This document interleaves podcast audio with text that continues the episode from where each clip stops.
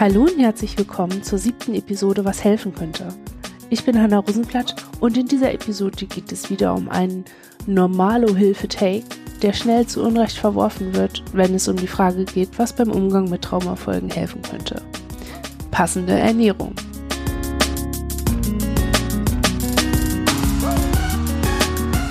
In Zeiten der Selbstoptimierung als permanenter Imperativ an alle ist es kaum noch möglich, über Ernährung als das zu sprechen, was es ist. Eine existenziell nötige Handlung. In dieser Folge wird es ausschließlich darum gehen. Es wird nicht darum gehen, was du essen musst, damit du weniger Flashbacks hast. Es wird nicht darum gehen, wie du essen musst, damit du weniger Angst hast. Es wird darum gehen, mal zu schauen, wo kommt's her, dass es schwierig ist, welche Faktoren spielen mit eine Rolle und ein bisschen erzählen wir davon, wie wir so gerade drauf sind, wo wir herkommen, wo wir jetzt sind. Wer ist, lebt in der Regel. Und das ist eine ziemlich gute Sache. Nach einer traumatisierenden Erfahrung oder einem Aufwachsen, in dem traumatisiert zu werden ein Alltagserleben ist, spielen Leben und Tod eine andere Rolle als bei Menschen, die nicht so aufgewachsen sind oder so eine Erfahrung gemacht haben. Ein zentraler Aspekt eines Traumas kann sein, dass man sich selbst im eigenen Leben bedroht erlebt hat. Ein zentraler Aspekt eines Traumas kann sein, dass man sich selbst im eigenen Leben bedroht erlebt hat. Und bei vielen Menschen mit Traumafolgeproblemen ist dieser Aspekt oft lange Zeit unverarbeitet, was dazu führt, dass manche sich nicht lebendig erleben und manche sich sogar dem Leben verweigern, weil sie sich in dieser Erlebensqualität und auch ja eher Lebensrealität als jemand, der überlebt hat, äh, nicht kongruent empfinden. Und manche werden bei jedem Wahrnehmen der eigenen Lebensqualität an die traumatische Erfahrung erinnert und vermeiden diese Wahrnehmung in der Folge. Und wieder andere erleben sich selbst sicher, wenn sie auch noch lange über die traumatischen Erfahrungen hinaus in einem halbtoten, halblebendigen Zustand bleiben. Und wieder andere haben Nahtoderfahrungen durch Entzug von Nahrung oder Zwangsfütterung erlebt und Lebensmittel mit Gefahr verknüpft. Bei manchen Menschen entstehen daraus Verhaltensweisen, die in der Medizin und Psychologie als Essstörungen diagnostiziert werden. Manchen Menschen hilft es, so eine Diagnose zu haben, weil der Umgang mit diesem Problem als Krankheit ein abstrakter ist. Das heißt, da spricht man übers Essen und richtig essen und was, wann, wie, wo essen, aber nicht über das zugrunde liegende Trauma. Und für viele funktioniert das auch gut. Das ist auch wirklich, ich muss, ich glaube, ich sage das einfach in jeder Episode. Nicht alle traumatisierten Menschen brauchen die Auseinandersetzung mit dem Trauma, um damit auf eine Art umzugehen, die ihnen eine Heilung oder eine heilsame Auseinandersetzung ermöglicht. Für viele andere Menschen kann der abstrakte Umgang mit einer traumabedingten Essstörung zu einem Vermeidungsverhalten führen, das sein Leben lang aufrechterhalten wird. Daraus ergeben sich dann chronische Essstörungen, die für sich wieder zu Schwierigkeiten führen, die ihr ganz eigenes Potenzial zu traumatisierenden Erfahrungen mitbringen. So basieren die Behandlungen von akuten Essstörungen in der Regel auf medizinische Überwachung von Gewicht und Kalorienzufuhr, was maximal entmenschlichend und also objektifizierend ist und sich entsprechend anfühlt und wiederum als tief ins Individuum greifender Trigger wirken kann. Und die Langzeitfolgen chronischer Essstörungen bedeuten für viele Betroffene häufig einen wiederholten Dauerkampf um Leben und Tod. Zum Beispiel, wenn der Verdauungsapparat überhaupt nicht mehr funktioniert oder wenn Knochen und Gelenke so schwer geschädigt sind, dass sie die Person kaum tragen kann, wenn sie in ihrem Normalgewicht ist. Die Versorgungsmöglichkeiten für akut und chronisch essgestörte Menschen, die daneben auch eine traumatherapeutische Behandlung brauchen, sind extrem begrenzt. Die meisten Betroffenen passen häufig nicht in bewährte Behandlungskonzepte und erleben ihre Probleme zuweilen sogar als etwas eingeordnet, das sie zu Sonderfällen macht, weil sie ausnahmsweise und nur unter bestimmten strengen, in der Regel völlig überfordernden Vorgaben behandelt werden. Wieder andere Betroffene müssen der Realität ins Auge sehen, dass sie unter medizinischen Gesichtspunkten zwar essgestört sind, aber noch nicht fast tot genug sind, um behandelt zu werden. Und wenn man nur ein bisschen darüber weiß, wie viele Menschen Gewalt erleben, aber in den Augen anderer Leute, die helfen könnten, dann aber irgendwie doch nicht so richtig Gewalt erleben, dann kann man sich vielleicht das Potenzial vorstellen, dass diese Szenarien für von Gewalt traumatisierte Menschen haben.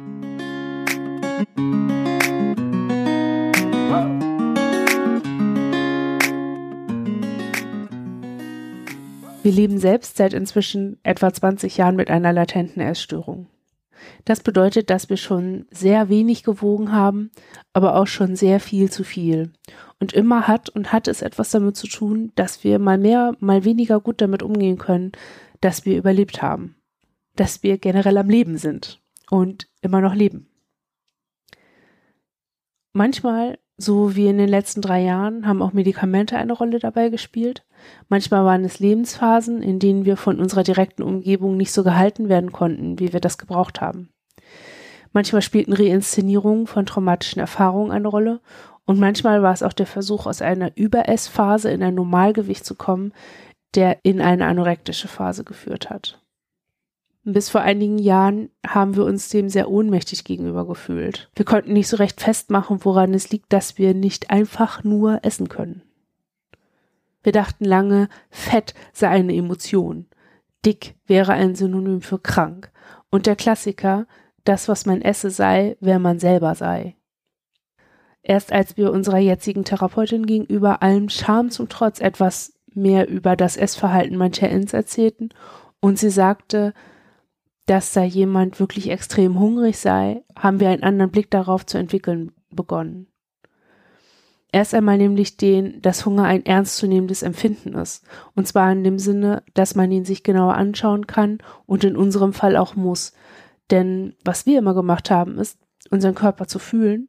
Und wenn es irgendwas im Bauch war, dann hatte es für uns irgendwas mit Hunger oder Verdauung zu tun. Und damit mit Essen und damit mit traumatischen Erfahrungen und damit dem Ding, dass wir leben und damit, dass es für manche von uns schlimm, für manche verboten, für manche eine Schuld und für manche schlicht unaushaltbar ist. Jetzt ist es aber so, dass durch den Torso, von dem der Bauch ja einen großen Anteil hat, ein sehr, sehr dicker Nervenstrang durchläuft, der quasi alle Rückmeldungen über Funktion und Vitalität des Körpers als Ganzes zum Gehirn und wieder zurückleitet. Und das bedeutet, alles, was man fühlt, fühlt man irgendwie auch im Bauch. Das ganze eigene am Leben sein spürt man da.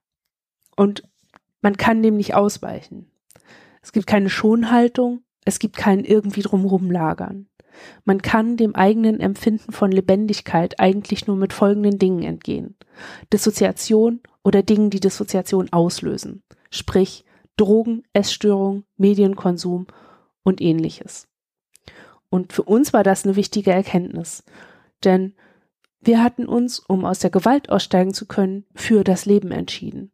Und dass wir erst fünf Jahre später an den Punkt kamen zu merken, hm, irgendwie halten wir das aber gar nicht so richtig aus, überhaupt am Leben zu sein, war so ein Moment, in dem uns die eigene Dissoziation ein Stück bewusster wurde. In dem Fall die Dissoziation von am Leben sein und lebendig sein.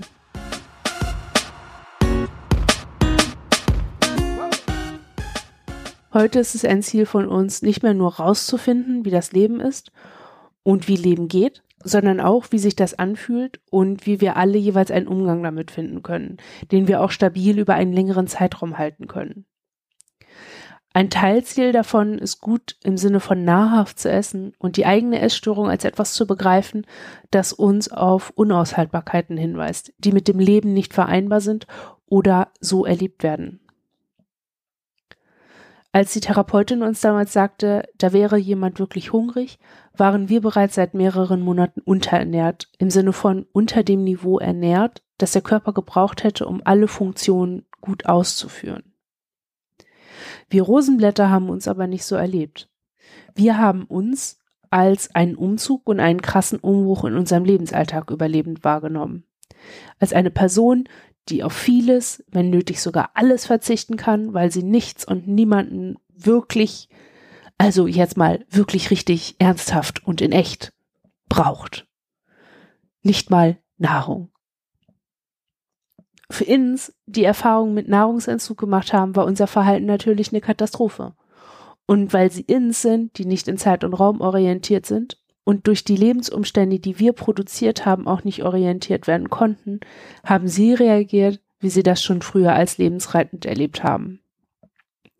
Sie haben alles gegessen, was sie irgendwie als essbar erkannten oder ihnen zu essen beigebracht wurde. Als Einsmensch hat uns beides in Lebensgefahr gebracht, obwohl wir alle verzweifelt versucht haben, uns das Leben zu retten. Wir konnten diese akute Spitze nach einem halben Jahr regulieren und haben uns seitdem nicht mehr über Verzicht zu versichern versucht. Gut, im Sinne von nährend haben wir trotzdem nicht gegessen. Uns haben damals sowohl das Wissen um eine Ernährung, die uns persönlich gut tut und hilft, als auch das Bewusstsein darum, woran wir denn erkennen, wenn wir gut versorgt sind. Neben den finanziellen Mitteln, die bei uns damals noch sehr viel begrenzter waren als heute, hat uns aber auch noch ein Referenzgefühl gefehlt. Dieses Referenzgefühl haben wir auf unserer ersten Radtour entwickelt. Da sind wir allein und allein verantwortlich für uns gewesen. Zum ersten Mal ohne andere Leute um uns herum, die uns hätten helfen können, aber uns die ganze Zeit sagen, wir wären allein verantwortlich. Was ein wichtiger Aspekt ist, liebe Leute. Aus genau dem Grund funktionieren nämlich viele Entzugs- und Suchtprogramme in vollstationärem Rahmen für Leute mit Bindungstraumata nicht oder nur bedingt. Sobald man vollstationär irgendwo ist, ist man schlichtweg nicht allein verantwortlich. Man wird allein gelassen mit einer Verantwortung, der man nicht selbstbestimmt und frei nachkommen kann, weil genau diese klinischen Settings in der Regel Vorgaben unterworfen sind, die eher am Rande etwas mit den Klientinnen als Individuen zu tun haben. Das bedeutet dann zum Beispiel, dass Vorgaben zu Behandlungen gemacht werden, nicht aber Hilfestellung beim inneren und äußeren Zugang dazu, sodass man von diesen Behandlungen auch profitiert. Wenn man dann als Klientin äußert, dass etwas nicht geht, soll man sich allein darum kümmern. Wenn man das allein nicht kann, hat man Pech oder soll sich mehr anstrengen. Niemals sind die Umstände zu ändern, immer nur man selbst. Und niemand wird dir beistehen, niemand wird dir recht geben, du bist allein verantwortlich dafür, dass du nicht behandelt werden kannst. Uns ist das schon oft passiert, aber vor allem in Aspekten, die die Essstörung berühren, haben wir das als etwas erlebt, das Traumaelemente beinhaltet. Niemand erkennt die Not an, niemand tröstet, niemand hilft, aus eigener Kraft ist die Herausforderung nicht zu schaffen. Todesangst und letztlich Dissoziation. Für uns haben sich auch deshalb, wie gesagt, unsere Radtouren als therapeutisch hochwirksam erwiesen. Denn da sind wir real ganz allein mit uns und ebenso real sind die Herausforderungen in der existenziellen Sicherung. Wir werden in einer späteren Folge mehr darüber sprechen, über Radtouren als etwas, das helfen könnte. Jetzt geht es aber erstmal nur ums Essen dabei. Auf unserer ersten Radtour sind wir auf die rein pflanzliche Ernährung umgestiegen. Und zwar, weil wir zu der Zeit leichter und jederzeit und überall an Obst, Gemüse, Brot und Wasser gekommen sind und das sehr viel leichter als an tierische Produkte. Zusätzlich dazu war es sehr warm und wir haben nichts kühlen können. Dabei sind wir geblieben, unter anderem, weil es uns das Gefühl gibt, nicht abhängig zu sein und aus Dingen, die nach wenig aussehen, viel machen zu können. Während der Tour haben wir verschiedene Hunger kennengelernt. Aufwachenhunger, erschöpft Hunger, Hunger, der Durst ist, erster Gedanke an Essen Hunger, Hunger, der da ist, aber uns funktional sein lässt. Auf der gesamten Tour hatten wir nicht ein einziges Mal Angst zu sterben Hunger. Den haben wir zu Hause, umgeben von Themen, von Arbeit, von Konfrontationen in der Therapie, von Freundinnen und Gemögten häufiger. Und zwar, weil das alles mehr oder weniger unausweichliche Triggerquellen sind. Auf einer Tour können wir sehr bewusst jederzeit überall hinfahren, im Alltag nicht. Auf einer Tour können wir jederzeit pausieren und etwas essen, das wir vorher sehr sorgfältig ausgewählt haben. Im Alltag ist so eine Pause nicht immer möglich. Und die Entscheidung, was man essen könnte, muss in dem Moment getroffen werden, wenn aber eigentlich kein guter Moment für so eine Entscheidung ist. Es macht einen Unterschied, ob ich die Süßigkeiten im Tourfressbeutel esse, das sind gesüßte Nüsse oder Fruchtleder oder die Süßigkeiten, die wir zu Hause haben, was dann Backschokolade ist oder Ahornsirup oder Lakritzbonbons und sowas. Unsere Radtouren kalibrieren uns insgesamt auch sehr gut. Wir lernen wieder Durst von Hunger zu unterscheiden, von drei großen Mahlzeiten zu sechs bis sieben kleinen Snacks zu wechseln und dabei bedarfsgerecht zu essen. Die Tätigkeit an sich nimmt dann weder viel Zeit noch Raum in Anspruch und wird damit auch nicht zu so einem Akt, den man irgendwie durchziehen muss, sondern zu etwas, das eher so ist wie Schuhe zu binden oder Jacke zu machen oder tanken. Also schnell und ja, Bestandteil einer größeren Handlung. Nach der ersten Radtour haben wir dann angefangen, uns mit Veganismus zu beschäftigen und uns damit auseinandergesetzt, was wir von unserem essgestörten Wissen über Ernährung eigentlich über Bord werfen können. Wir fanden zwei Bücher dabei sehr hilfreich. Die verlinken wir unter der Episode auf vielesein.de. Entsprechend dem Wissen, das wir dann hatten, haben wir angefangen, unsere Mahlzeiten auf ihre Inhalte zu tracken, statt auf die Kalorienmenge oder die einzelnen Bestandteile.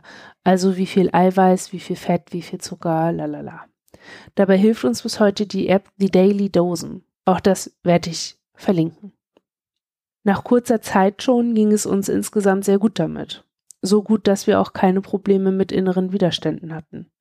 Das ganze Biosystem um uns herum klarte irgendwie auf. Viele Dinge haben sich erheblich viel weniger anstrengend angefühlt. Wir haben uns insgesamt nicht mehr so untergründig beschwert gefühlt.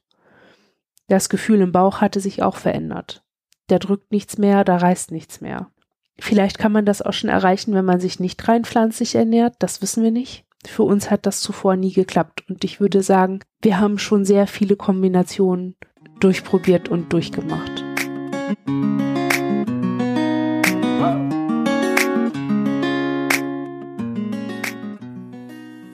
Hier könnte die Episode jetzt enden. Hippie-dippy, typische veganen Lifestyle-Erfolgsgeschichte, wie man sie bei YouTube viel finden kann. Für uns begann dann aber die Berufsausbildung und damit ein Alltag mit einem Stresslevel, das uns immer wieder enorm umgeworfen hat. Um halbwegs funktional zu bleiben, begannen wir wieder ein Medikament zu nehmen, das uns mehr oder weniger sediert. Wir reagieren sehr empfindlich auf diese Art von Medikamenten und nahmen trotz sehr, sehr geringer Dosierung alle üblichen Nebeneffekte mit. Wassereinlagerung, übersteigerter Appetit, eine allgemeine Verlangsamung von allem. Denken, fühlen, sprechen, verdauen. Wir haben über drei Jahre etwa 30 Kilo zugenommen, die wir in den etwa sieben Monaten vor der Ausbildung abgenommen hatten. Und trotzdem sind wir in der Ernährung selbst nahrhaft geblieben. Wir haben einfach nur mehr gegessen, als wir gebraucht hätten. Und das ist neu für uns. Auch hilfreich an dieser Ernährungspraxis ist, dass wir sehr viel deutlicher spüren, wann es bei einer Fressattacke um Selbstverletzung geht und wann nicht. Wir vertragen bestimmte Lebensmittel nicht und sind sie inzwischen auch nicht mehr gewöhnt. Dazu gehören Weizenmehle, einige Nüsse, diverse Konservierungsstoffe und Milchprodukte, die wir entsprechend auch einfach nicht mehr einkaufen oder zu Hause haben. Und wenn wir sie doch kaufen oder zu Hause haben, wissen wir sehr eindeutig warum. Entweder wir produzieren für jemand anderes etwas zu essen, oder wir wollen, dass es uns sehr lange sehr schlecht geht. Unsere Ausgangsbasis ist heute, sich grundsätzlich gut zu fühlen. Selbstverletzendes Essen setzt sich davon deutlich ab. Früher haben wir uns immer irgendwie schlecht gefühlt und selbstverletzender Konsum kam nur noch obendrauf. Das grundsätzliche Gutgefühl ist heute unser Referenzwert, den wir vor der Umstellung nicht hatten. Und durch die Radtouren in den letzten beiden Jahren haben wir inzwischen auch ein Gespür dafür, was welche Lebensmittel für unsere körperliche Funktionalität bedeuten und welche Logistik wir etablieren müssen, um jederzeit gut versorgt zu sein, beziehungsweise uns real wirklich jederzeit gut versorgen zu können. Die Transition vom Radtouralltag zum üblichen Alltag ist uns sehr schwer gefallen. Wir hatten keine gute Einkaufsroutine, keinerlei Vorräte und praktisch nie frische Lebensmittel im Haus. Das hatte unter anderem damit zu tun, dass wir sehr unstrukturiert und in der Folge dissoziiert eingekauft haben. Und das jeden Tag. Wir haben dann mal im Rahmen unseres Autismus-Coaching geschaut, was die größte Stressquelle beim Einkaufen ist.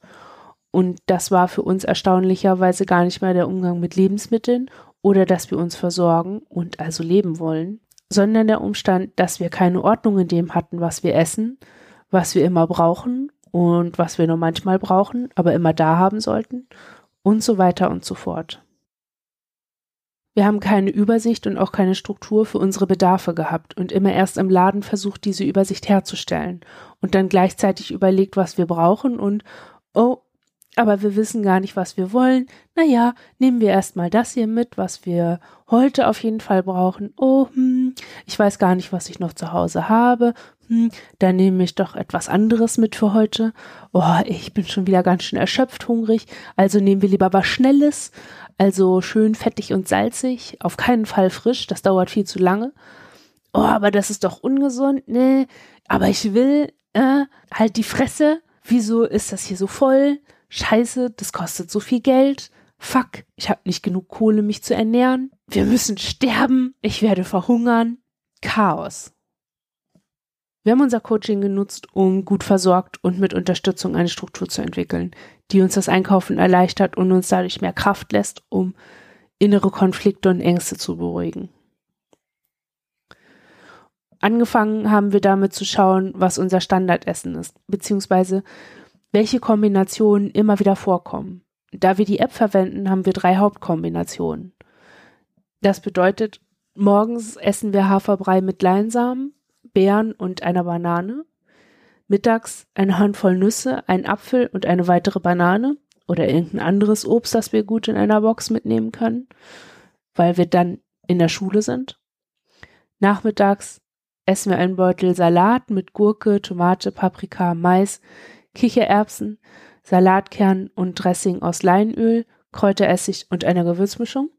Und abends Kartoffeln oder Reis, die unter warmem Gemüse oder angebratenen Sojaprodukten begraben werden. Das ist also unsere Basis und die wird immer gebraucht. Extras sind special vegane Ersatzprodukte wie Bratlinge, Joghurts und sowas. Das kaufen wir ein, wenn wir absehbar erschöpft hungrig sind. Wenn also zum Beispiel nach unserem Therapietermin oder Klausuren oder wenn wir von einem Termin weiter weg nach Hause kommen. Jetzt könnte man denken, das würden wir dann jetzt einfach immer jede Woche einkaufen und fertig. Das könnten wir auch so machen, aber das würde ins Geld gehen, denn kleine Portionen sind immer teurer als große. Wir haben das so gemacht, dass wir einmal richtig Geld angespart haben, um uns komplett aufzustocken mit den Dingen, die wir in Großpackungen kaufen können. Das sind Hülsenfrüchte, Tiefkühlobst und Gemüse, Reis und Haferflocken, Öl und Essig, Saft und Hafermilch, Kaffee und Gewürze, Samen und Nüsse. Diese Basis einmal ganz komplett und für mindestens zwei Wochen ausreichend da zu haben, bedeutet, dass wir wöchentlich nur noch die frischen Dinge einkaufen müssen und nur alle zwei Wochen nach der Basis schauen und wenn nötig nachkaufen müssen. Um diese Basis einzurichten und sie nicht aus den Augen zu verlieren, haben wir unsere Küche umgebaut. Die Großpackungen Reis, Hülsenfrüchte, Kaffee und Hafermilch sind in einem eigenen Schrank. Die meisten Tiefkühlsachen sind im Tiefkühlschrank unten im Keller und die, die wir in der Woche brauchen, oben in unserem Tiefkühlschrank Frostfach. Die Dinge, die wir als Konserven kaufen, sowie Öl und Essig, sind in einem offenen Regal und die restlichen trockenen Sachen wieder in einem Extraschrank. Auf dem Tisch und im Kühlschrank sind die wöchentlich zu kaufenden Sachen drin, also die frischen. Bevor wir einkaufen gehen, was wir tun, wenn wir satt sind, wenn wir Zeit haben und wenn wir insgesamt einfach ein gutes Kraftpufferding haben, können wir im Kreis die Schränke abgehen und wissen durch den Schrank, in den wir gerade reinschauen, was wir gerade prüfen. Das hilft uns, den Überblick zu behalten und die Struktur aufrechtzuerhalten und nebenbei den Umgang mit Lebensmitteln als etwas zu erleben, das man einfach machen und dann abhaken kann, statt etwas, das nötig, aber völlig undurchsichtig überfordernd ist. Seit wir das so machen, können wir klarer trennen zwischen Ausnahme und Regel und können flexibler reagieren. Das bedeutet, dass wir eher mal Kapazitäten dafür haben, neue Gerichte auszuprobieren oder auch uns Süßigkeiten und Leckereien selber zu machen, statt sie mit allen Konsequenzen, was Allergien und innere Konflikte betrifft, zu kaufen. Heute nach drei Jahren erleben wir uns entspannter an der Essensfront und können dem Vorschlag, gut zu essen, um mit Traumafolgen umzugehen, ganz anders umgehen als vorher. Ein Aspekt, auf den ich nämlich noch nicht zu sprechen gekommen bin, ist die Energiebilanz, die man durch die Traumafolgen hat. Die posttraumatische Belastungsstörung ist unter anderem auch eine Stressverarbeitungsstörung. Das heißt, dass auf realen oder als real eingeordneten Stress im Außen so reagiert wird, wie es sich als lebensrettend beim Umgang mit toxischem Stress etabliert hat. Das kann bedeuten, dass Menschen permanent an sind, also im Hyperarousal, im oberen Erregungsniveau und entsprechend hohen Energiebedarf haben und deshalb schnelle Energielieferanten bevorzugen. Zum Beispiel weißen Zucker und einfache Kohlehydrate. Das Problem dabei, das wird schnell aufgenommen und lässt einen in ein Energieloch fallen. Manche Menschen essen entsprechend viel und immer mehr davon, was zu einer Spirale führen kann, in der das Loch nach dem Zuckerkonsum als lebensbedrohlich eingeordnet wird. Das kann aber auch bedeuten, dass Menschen permanent aus sind, also im Hypoarousal, im unteren Erregungsniveau und entsprechend runtergefahren sind in allem. Manche haben dann einfach weder Hunger noch Energie zu essen. Und manche schaffen es zu essen, aber nicht sich ausreichend zu bewegen oder über den Grundumsatz hinaus aktiv zu sein. Beides kann zu Über- oder Untergewicht oder zu so einem Jojo-Gewicht wie bei uns führen. Und in jedem Fall führt es zu einem Stoffwechsel, der versucht, sich daran anzupassen und entsprechend, naja, es einem eigenen Weg folgt, um zu überleben. Wir haben mit unserer Versorgungsordnung, unserem Referenzgefühl für Hunger und gute Körperfunktionalität ideale Voraussetzungen, um sowohl Zustände im oberen als auch im unteren Erregungsniveau aufzufangen. Zusätzlich dazu haben wir keinen Stress mehr beim Einkaufen, haben eine Speiseplanbasis und dadurch auch eine Tagesablaufstruktur, die dadurch, dass es um existenzielle Handlungen geht, unumstößlich ist. Wir können dadurch unsere Essstörungen deutlicher als das erkennen, was sie sind, nämlich Inns, die damit überfordert sind, am Leben zu sein. Immer noch, trotz dem und dem und dem. Es geht nicht um unser Körpergewicht, es geht nicht um unser Aussehen. Und wenn es um Kontrolle geht, dann geht es nicht um Kontrolle über den Körper, sondern um etwas, das nicht kontrollierbar ist. Einfach schon, weil es zum einen schon lange vorbei ist und zum anderen nie in unserer Kontrolle lag. Wenn wir also sagen, was helfen könnte, sei richtig im Sinne von nahrhaft zu essen, dann meinen wir damit nicht, dass mit einem guten Speiseplan schon alles gut werden würde. Wir zielen darauf ab, sich eine Basis zu schaffen, von der aus man die eigenen inneren Konflikte und Schwierigkeiten, die sich an Essen und Lebensmitteln zeigen, besser abgrenzen und spüren kann. Eine Basis, die Kraft gibt und Kraft übrig lässt, sich dann darum zu kümmern, was es wohl braucht, sich um die eigene Lebendigkeit und ihre Implikationen für das eigene Innen zu kümmern.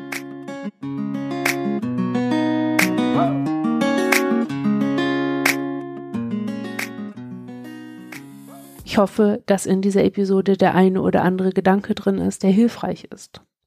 Lasst uns das, eure Anmerkungen und Kritiken gerne wissen, und zwar in den Kommentaren unter der Episode auf vielesein.de oder per E-Mail an h.c.rosenblatt.online.de.